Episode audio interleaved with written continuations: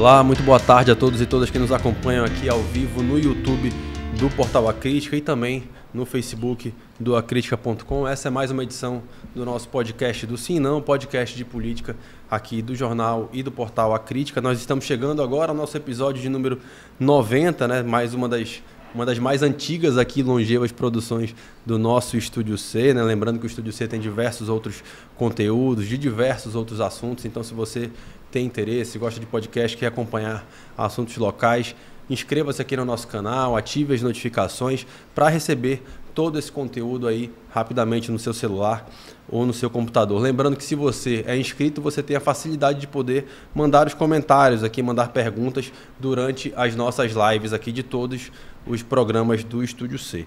É, e queria desde já pedir para você também que está acompanhando, já curtir esse vídeo aqui, já apertar esse joinha aqui para garantir para a gente que esse conteúdo chegue a mais pessoas que de repente tenham interesse por política aqui do Amazonas. Eu sou Dante Graça, sou jornalista de A Crítica e editor do Sim Não Digital vou participar nessa entrevista aqui ao lado da Aruana Brianese, diretora de conteúdo do jornal e do portal A Crítica e também editora do Sino Digital. Oi, Aruana. Oi, Dante. Oi, pessoal. Vocês já compartilharam coisa boa hoje? Se não, clica aí no compartilhar, ajuda muito a gente a espalhar esse conteúdo que a gente está produzindo aqui para vocês com muito carinho.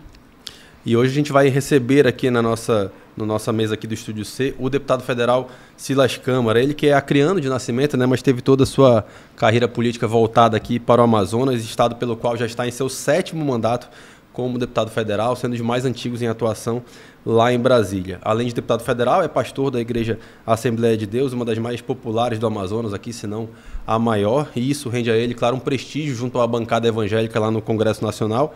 Hoje é um vice-líder que vai ser líder daqui há seis meses, assumindo esse comando né, da, da, bancada evangélica, uma bancada numerosa e expressiva lá no Congresso. Deputado, obrigado por ter vindo e ter aceito o nosso convite. Eu é que agradeço a oportunidade de poder conversar com a população do Amazonas, do Brasil e do planeta. Afinal de contas, essa é uma ferramenta que hoje toma conta do Brasil e também do planeta inteiro, portanto, é uma oportunidade muito grande, estou aqui à disposição.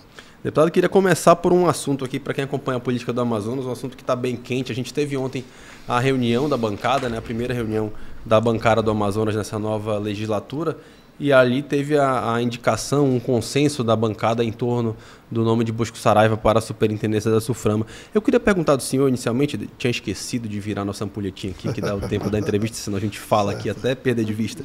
Mas eu queria perguntar do senhor, inicialmente, é, como é que fica, como é que foi esse, esse acordo costurado? É um acerto com o governo federal que a bancada faça essa indicação ou é uma forma da bancada fazer uma pressão para que a gente tenha um nome que entenda aqui do Amazonas assumindo esse posto? Na verdade, eu, eu vou iniciar reproduzindo o que eu li nas matérias diversas aqui do, da imprensa amazonense, de que havia um pré-acordo é, com o governo federal de que o senador Mazis teria a primazia de é, indicar um nome, desde que chancelado pela bancada.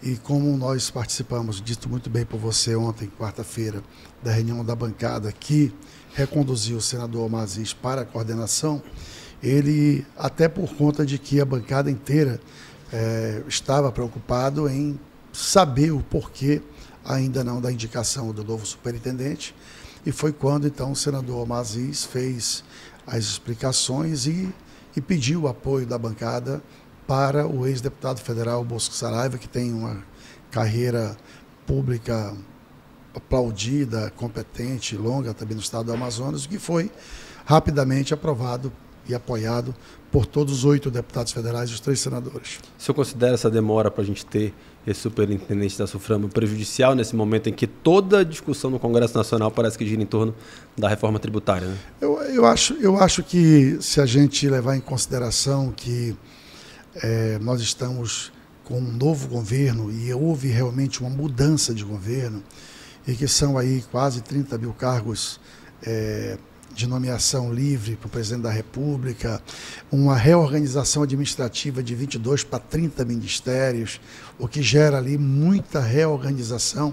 O próprio Ministério da Indústria e Comércio sendo reinventado, né, já que estava dentro da, da área da economia, por conta de todas essas variáveis. Sinceramente, eu acho que a, a, o tempo que está levando está compatível com as movimentações administrativas do novo governo. Lembrando que a própria reforma tributária, que é algo que tem assim é, uma transversão muito grande com a atividade econômica do nosso estado principal, que é a Zona Franca de Manaus, está também iniciando agora com a criação do grupo de trabalho. Enfim, por todas essas variáveis, eu quero acreditar que se a nomeação acontecer nos próximos 10 dias, nós vamos estar no prazo razoável. Tá certo. Deputado, é, no recente debate sobre o comando da bancada evangélica, que acabou partilhada Sim. entre você e o deputado Eli Borges, de Tocantins, Sim. né? Sim. É, me chamou a atenção é, que algumas matérias nacionais apontaram que nessa disputa houve um reflexo da polarização política do país. E a maioria delas colocava o Eli como candidato do Bolsonaro e você como representante, né? Entre aspas, eu vou colocar aqui, do Lula, nessa polarização aí. Foi isso mesmo? Teve esse reflexo? E como que você recebe essa análise de alinhamento maior aí com o governo federal? Eu recebo todos esses comentários como um desdobramento da polarização do país. Na verdade, é, o que eu pude perceber claramente nessa movimentação da escolha da nova liderança da bancada evangélica foi um, uma, uma, um reflexo das escolhas que houveram tanto para a presidência do Senado como para a presidência da Câmara. Uhum. É, todos sabem que a movimentação que, entre aspas, se diz conservadora e de direita, ela tem uma identificação muito próxima, não é autêntica e não é a cristã, mas muito próximo das bandeiras do segmento evangélico. E, na minha avaliação, quando se percebeu a perda do controle do Senado para o Rodrigo Pacheco e a perda do controle do presidente da Câmara, não é da Câmara, do presidente da Câmara, Arthur Lira, para um novo cenário político nacional, só sobrou, obviamente, como palco para narrativas é, de uma suposta representatividade conservadora e de direita, a bancada evangélica. E, obviamente, que todos sabem, eu fui presidente da Frente Parlamentar Evangélica nos dois primeiros anos do governo Bolsonaro. E quando eu fui presidente da, da, da frente, eu fiz, e fui por aclamação, eu fiz algumas exigências para poder liderar a frente. Não envolver a frente com o governo federal, não ter tomar lá da cá, não ter pedido de, de empregos ou de nomeações, não indicar nenhum tipo de, de é, proposição que fosse de competência do executivo para não ver interferência dos poderes. E isso, se vocês puxarem pela memória, deu à Frente Parlamentar Evangélica, naqueles dois anos, uma projeção nacional que nunca houve antes e deu equilibrada, porque nós não entrávamos em bolas divididas que não fosse de temas de fórum íntimo. O que as pessoas precisam entender é que frente parlamentar não é partido. E que frente parlamentar ela não tem uma operação ideológica, ela tem uma operação baseada em alguns princípios que juntam diferentes. A Frente Parlamentar Evangélica ela é composta hoje, hoje por 129 deputados e deputadas federais, 14 senadores e senadoras, que estão em todos os partidos representados na Câmara. E, na minha imaginação, isso gerou algum tipo de expectativa que houvesse uma disputa, tanto é que, infelizmente, e aí com todo respeito as pessoas que, é, que são diferentes do que eu penso, terminou até desdobrando em algo que a gente está tão cansado de ver, fake news, narrativas. Porque pela primeira mas... vez vocês chegaram aí para o voto, né? Que é uma eleição que é, acabou depois É que, na verdade, anulada, nem se né? concluiu. Até para as uhum. pessoas entenderem o que aconteceu naquela sessão, que supostamente haveria votos, era que é, você só pode votar uma frente parlamentar no Congresso Nacional ou na Câmara se você é, tiver uma lista. Né? É, se você uhum. tiver uma lista de apoiamento de no mínimo 172 deputados federais e 27 senadores se ela for do Congresso. O problema é que a frente parlamentar recebeu 52 novos deputados. E os novos deputados não tinham acesso às suas senhas ainda. Então, para eles se inscreverem em apoiamento, eles estavam tendo dificuldade de acesso. Daí a confusão toda. Quando se constatou que não era possível haver a votação, por conta de que a lista não estava, é, vamos dizer, autorizada pela representatividade da maioria dos evangélicos com mandato, foi que se suspendeu a, a suposta votação, por uma questão de ordem até levantada por mim, e que se desdobrou naturalmente num, num, num acordo. Eu só quero lembrar que numa casa legislativa os acordos acontecem sempre nos últimos minutos. E a antecipação da, da votação para a escolha da frente, que foi algo que, na minha imaginação precipitada, gerou essa movimentação toda, o que de fato se restabeleceu com o tempo correto, a verdade que a gente não disputaria nunca uma eleição, portanto, o acordo feito. Agora, nesse contexto, independente de haver ou não um candidato de Bolsonaro e um candidato de Lula, como é que é hoje a sua relação com o presidente Lula, como é que ela fica né, de, depois desses quatro anos né, de governo Bolsonaro, onde em alguns momentos o senhor esteve ali ao lado dele, ali, hoje como é, é, que é essa... Inclusive nas suas redes sociais eu vi Sim. que o senhor já visitou vários ministros, né, da pesca, da indústria, Sim. da comunicação, da integração. Olha, eu sou deputado federal do Amazonas. Eu quero dizer para vocês que eu acredito muito na democracia e no resultado da eleição. Eu não sou negacionista. A eleição aconteceu, para mim ela foi honesta, limpa. Eu venci a eleição, votei no Bolsonaro, trabalhei pelo Bolsonaro, acredito na proposta do Bolsonaro, mas perdemos a eleição.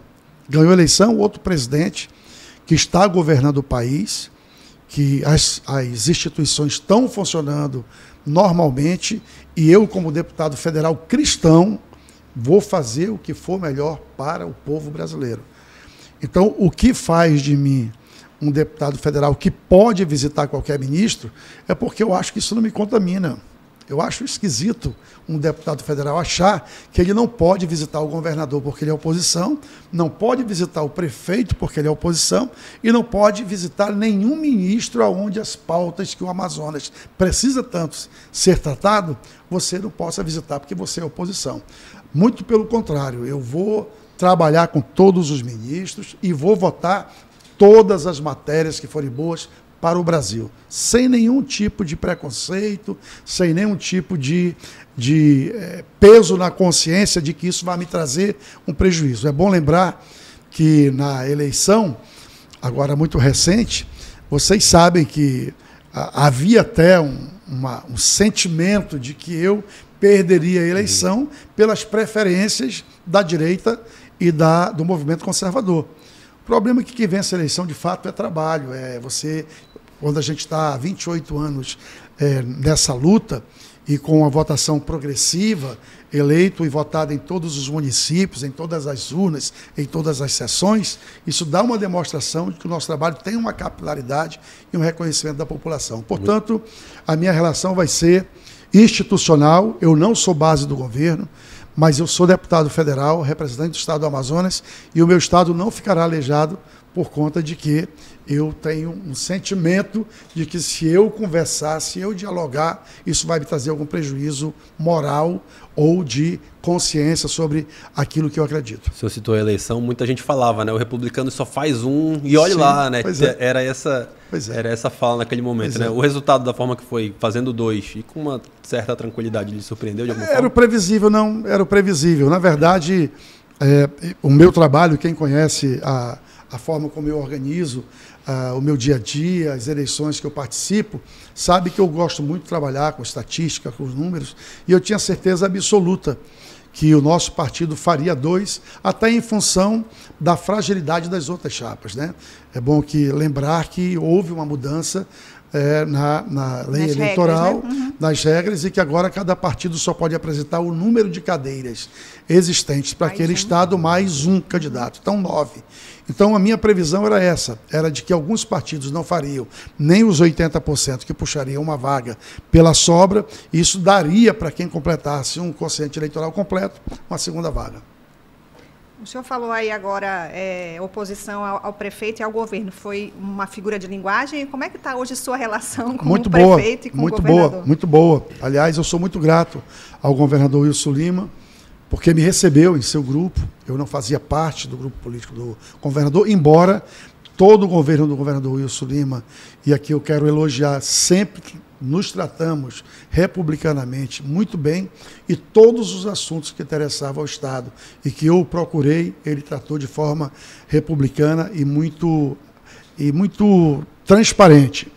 E com o prefeito Davi, nós somos é, de um tempo político, de, inclusive de parceria como deputado estadual, e acredito que ele está fazendo um esforço muito grande, portanto, a minha relação é boa com todos dois. Nessa, nessa relação, a gente tem na, na Assembleia a figura do seu irmão, né? o Dan Câmara, com, comandante Dan Câmara, está no seu Sim. primeiro mandato. Sim. E eu tenho observado que ele, sempre que, que há uma situação, ele faz algumas críticas ali em relação à questão da segurança pública, até porque, claro, é a área de atuação que ele Sim. dedicou a vida inteira. Isso de alguma forma pode, senhor acha que isso pode abalar a relação que o senhor citou que é muito boa com o governador? Não, não? de maneira nenhuma. Até porque o governador Wilson Lima ele tem se demonstrado um democrata, uma pessoa de diálogo. O que eu tenho percebido claramente, talvez vocês possam até observar mais a partir de agora, é que o deputado e comandante da Câmara, que foi comandante da Polícia Militar, foi secretário de Estado, foi subcomandante da Força Nacional, ele ajudou a escrever e elaborar o Plano Nacional de Segurança Pública, ele é um estudioso da matéria. E ele, obviamente, tem o hábito de indicar um problema, mas também de indicar uma solução, uma solução, que eu acho que isso é um diferencial. Na política, você pode observar que isso é um diferencial. Não basta só criticar. Então, eu, tô, eu gosto de ver ele apontar de fato, às vezes, algum tipo de fragilidade, mas dizer a solução é essa, ou é essa, ou é essa, ou é essa.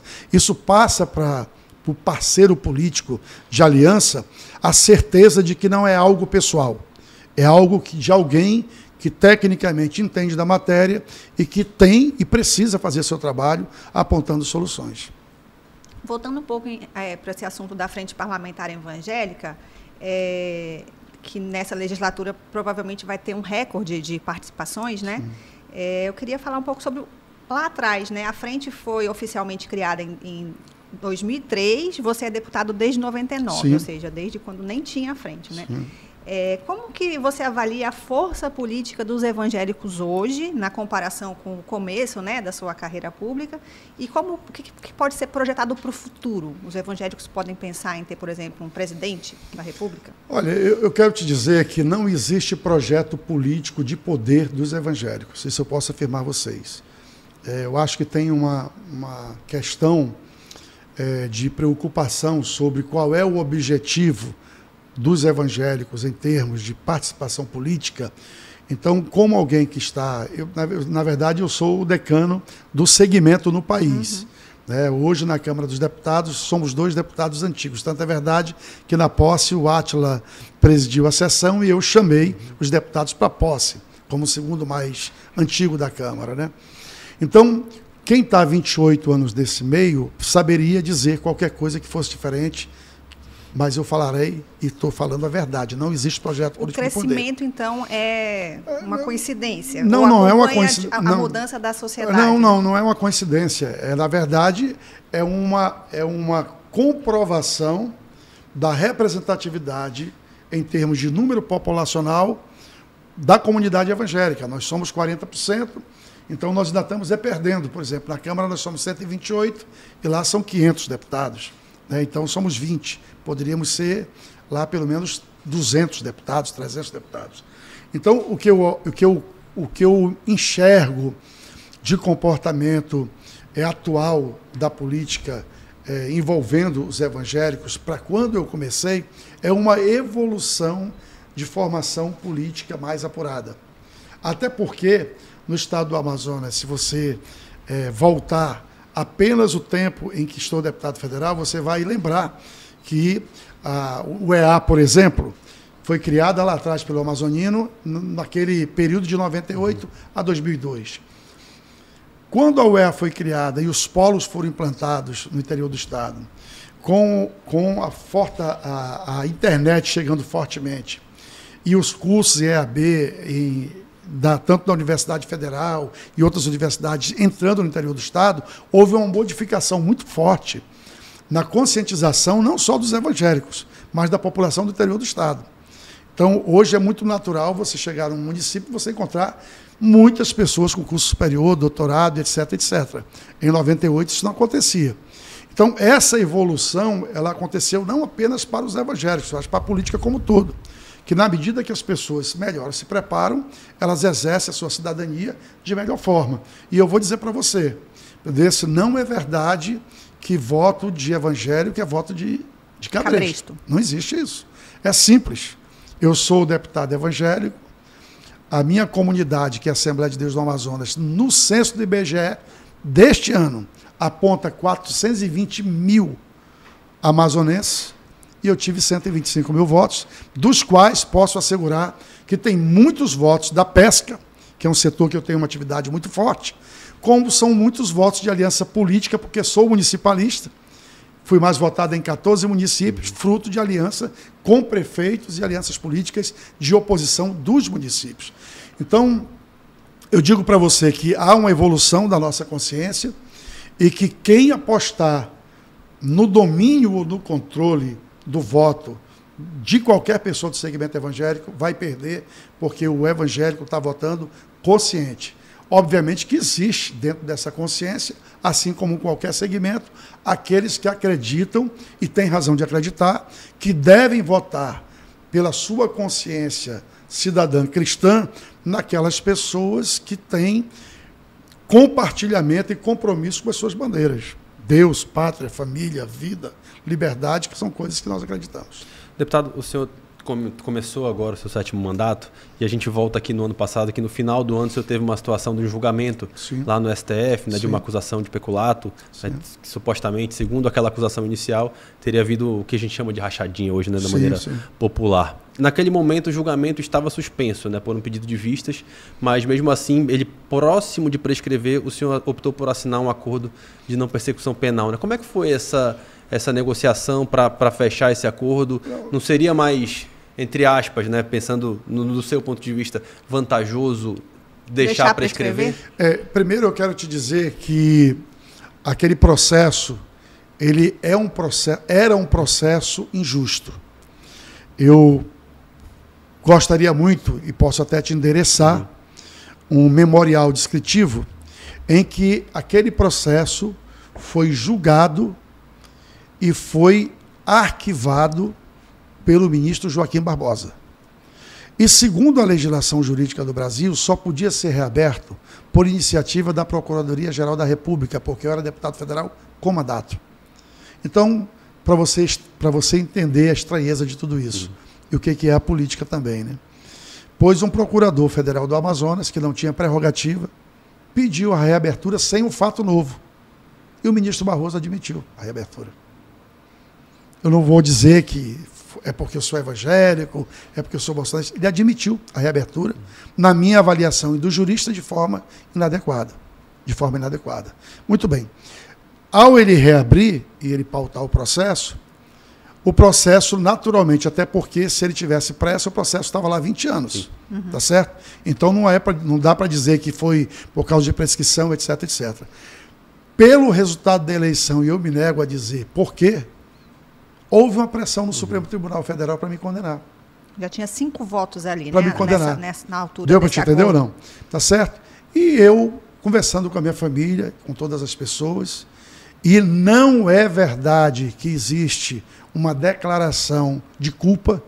Se ler a declaração que a PGR recebeu, diz apenas para efeito do artigo 28 do Código Penal, porque é parte de exigência desse acordo, você fazer suposta, suposta presunção de culpa para poder alcançar e o na, benefício na, do entendimento. Essa suposta presunção de culpa, o senhor não assinou, então, ou assinou dizendo não, que... Não, lógico que eu assinei. Se eu não assinasse, uhum, eu, não teria como, eu não teria como ter feito o acordo. Então, eu fiz uma opção, me libertar da política ruim, baixa e podre, no prejuízo pessoal.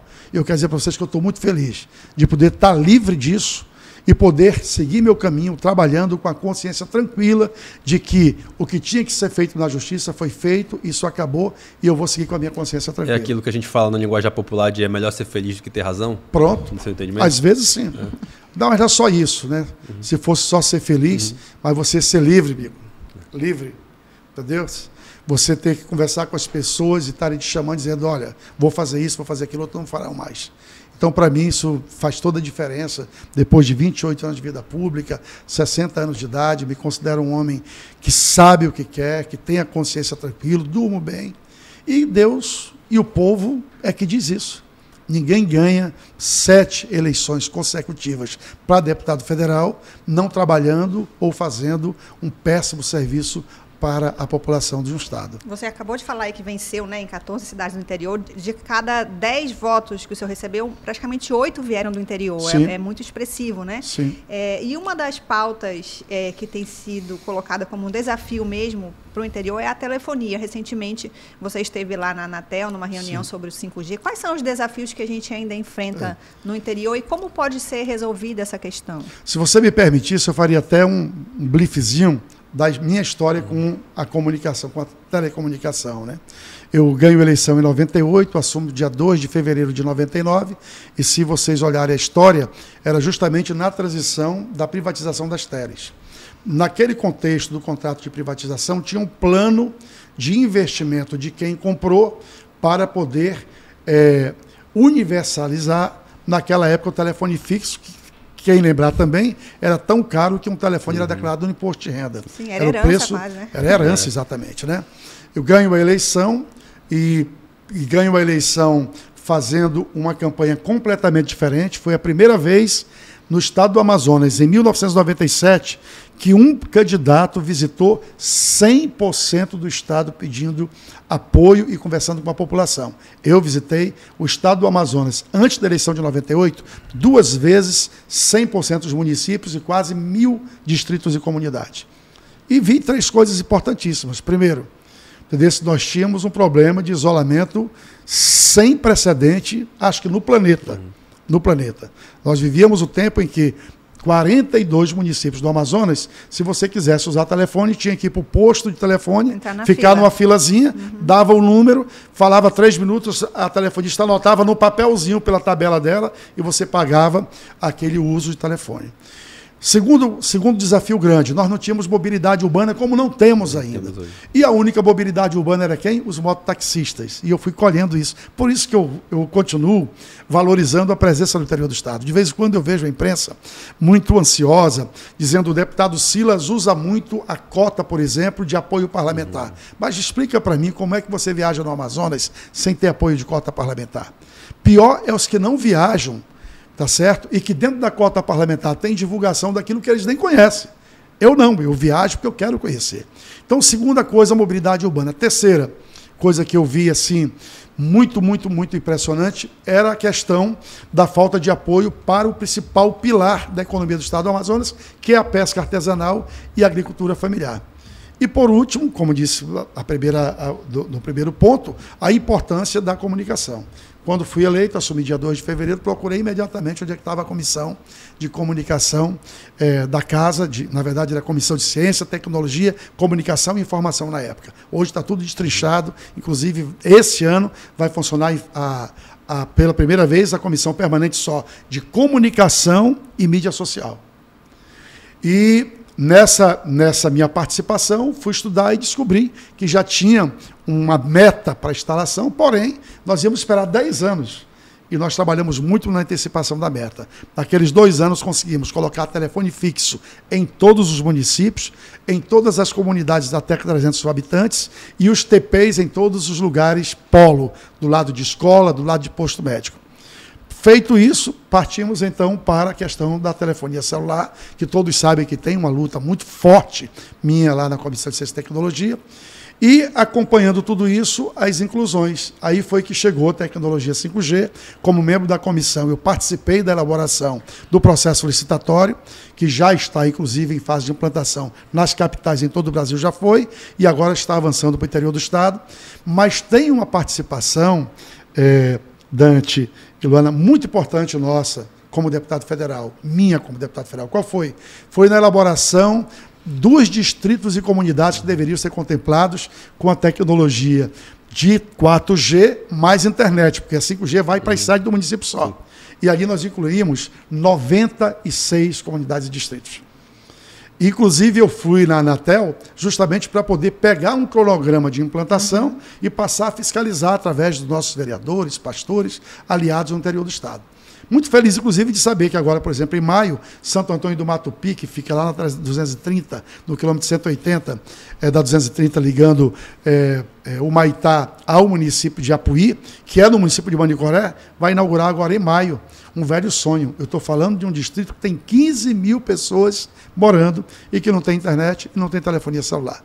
Então, é, esses avanços nessa fórmula de integração, eu, eu digo para você que eu fico assim muito feliz de andar o Estado, sabe? E embora a gente tenha muita reclamação pela qualidade da telefonia, pela qualidade da internet, mas isso é uma coisa que em Manaus a gente tem. Entendeu? O importante é que a ferramenta chegou, precisa ser aprimorada e, se Deus quiser, nos próximos anos nós vamos ter boas notícias, inclusive com o Amazonas Conectado, que tem fibra ótica subaquática subindo, o Rio Solimões, o Rio Negro, o Rio Madeira, o Rio Purus, que vai ser um, uma ferramenta revolucionária, e também o Conecta Brasil, que está trazendo é, alternativa de fibra ótica da Venezuela, do Amapá, dos Estados Unidos, inclusive, e isso vai melhorar muito as nossas alternativas aqui no Amazonas. O senhor citou a integração e a gente está passando por um momento complicado ali em relação à, à BR-319, mas Sim. antes disso, antes de chegar lá, a gente teve ali no, logo no começo essa queda das pontes, eu sei que isso foi um um assunto que foi abordado ontem na, na reunião da bancada também. O que, que dá para ser feito, o que, que dá para ser feito de pressão, ali, de cobrança, para a gente finalmente ter uma estrutura de fato ali? Porque no ano, no ano anterior a gente tinha um contrato ali que foi abandonado e acabou culminando nessas quedas ali daquelas pontes que acabaram levando vidas aqui de Amazonenses. Dante, uma coisa muito importante é a justiça. E fazer justiça à bancada do Amazonas no aspecto da 319, como também da Zona Franca de Manaus, aliás, de todas as lutas do Amazonas, é muito importante. Nós somos uma bancada de oito deputados federais, três senadores da República, e se puxar pela memória, a gente nunca deixou a Zona Franca de Manaus, por exemplo, contra São Paulo, que é 70 deputados federais, ter prejuízos que pudesse se eternizar, prejudicando é, o nosso modelo econômico. No caso da 319, eu acho que tem ali uma combinação de fatos e cronograma que deu um prejuízo grande para a gente no que diz respeito às pontes, que foi as pontes terem caído no mês de outubro, e a gente tem uma eleição de primeiro turno em outubro e uma segunda em novembro, com um governo que perdeu a eleição e que, de certa forma, se preparou numa transição para passar o governo e essas questões ficaram sem soluções continuadas a partir do compromisso que houve do DENIT, conosco, bancada federal, de contratar, e foi contratado em caráter é, extraordinário e de urgência a construção das duas pontes, mas contratar é uma coisa, pagar é outra, fazer é outra, a chuva é outro denominador Sim. muito preocupante. Então, essas são as questões. Zona Franca, é, BR-319 tem os avanços que vocês noticiaram, que, por exemplo, aquela licença prévia da parte do meio, em que imediatamente foram licitadas novas pontes para poder a gente ter as pontes definitivas daquela região e a gente se preparava para ter é, a licitação é, da recuperação daquela parte que daria é, inverno-verão trânsito na BR-319. Infelizmente, a mudança é, pela decisão da população no comando do país muda tudo muda completamente as prioridades. Embora o senador Omar tenha falado, tenha dito, e eu acredito, porque ele tem uma aproximação com o governo federal, de que será uma prioridade do governo federal, eu não sei de que forma, a BR-319, tanto quanto será a Zona Franca de Manaus. Né? E lembrando que nunca faltou recurso para a BR-319. O próprio ministro Tarciso, que teve que se descompatibilizar em julho para concorrer ao governo de São Paulo, vocês lembram, sempre que ele dava entrevista, ele dizia: Eu sou muito grato à bancada do Amazonas, que todo ano coloca emenda impositiva para que o recurso seja mantido e a janela orçamentária aberta. Isso a gente fez sempre. Tá certo. É, tá, tá quase indo para o final, é. mas eu tenho, tenho, uma pergunta aqui. É, você falou no, no, começo né, da entrevista em relação a respeitar o resultado da eleição, é, e a gente está com um debate no Congresso em relação à CPMI do dia 8 de janeiro. É, três integrantes da bancada, um senador e dois deputados já assinaram, e eu vi ali nas suas redes sociais que tem uma cobrança de uma posição sua a favor. Né? O senhor vai assinar, não vai não assinar? Vou assinar. Por não quê? Vou assinar. Simples. É, o Brasil tem instituições funcionando. É, todo mundo que assistiu os atos do dia 8 sabe que tem amplo material que comprova a culpa das pessoas envolvidas. Polícia Federal está atuando, as instituições estão funcionando e nós temos um novo governo. Eu sou deputado federal há 28 anos. Eu nunca vi CPI resolver nada. E eu acho temeroso a gente, no começo de um governo, fazer uma CPI para discutir assuntos que estão sendo bem tratados pelas instituições que eu acredito no país. Portanto, eu não vou assinar, sou é, aliado de primeira hora, como vocês sabem, é, do presidente Bolsonaro, votei nele, milito as bandeiras que eles militam, mas a minha consciência é que o Brasil precisa de uma oportunidade para respirar.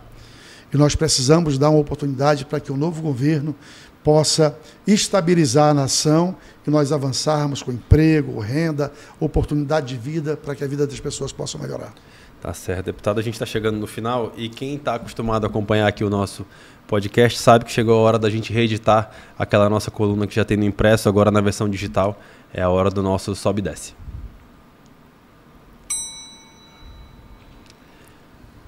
Então, exatamente da mesma forma que acontece no, no jornal impresso, a gente pede para o nosso convidado ser editor por um dia, né? que ele destaque um fato ou uma pessoa que tenha alguma questão positiva e também um fato ou uma pessoa que mereça alguma crítica de algum ponto de vista. Então, se o senhor hoje fosse o editor do Sim Não para editar... de jornalista ele já tem. É verdade, né? diploma de jornalista já tem, bem lembrado pela Aruana. Pela Aruana.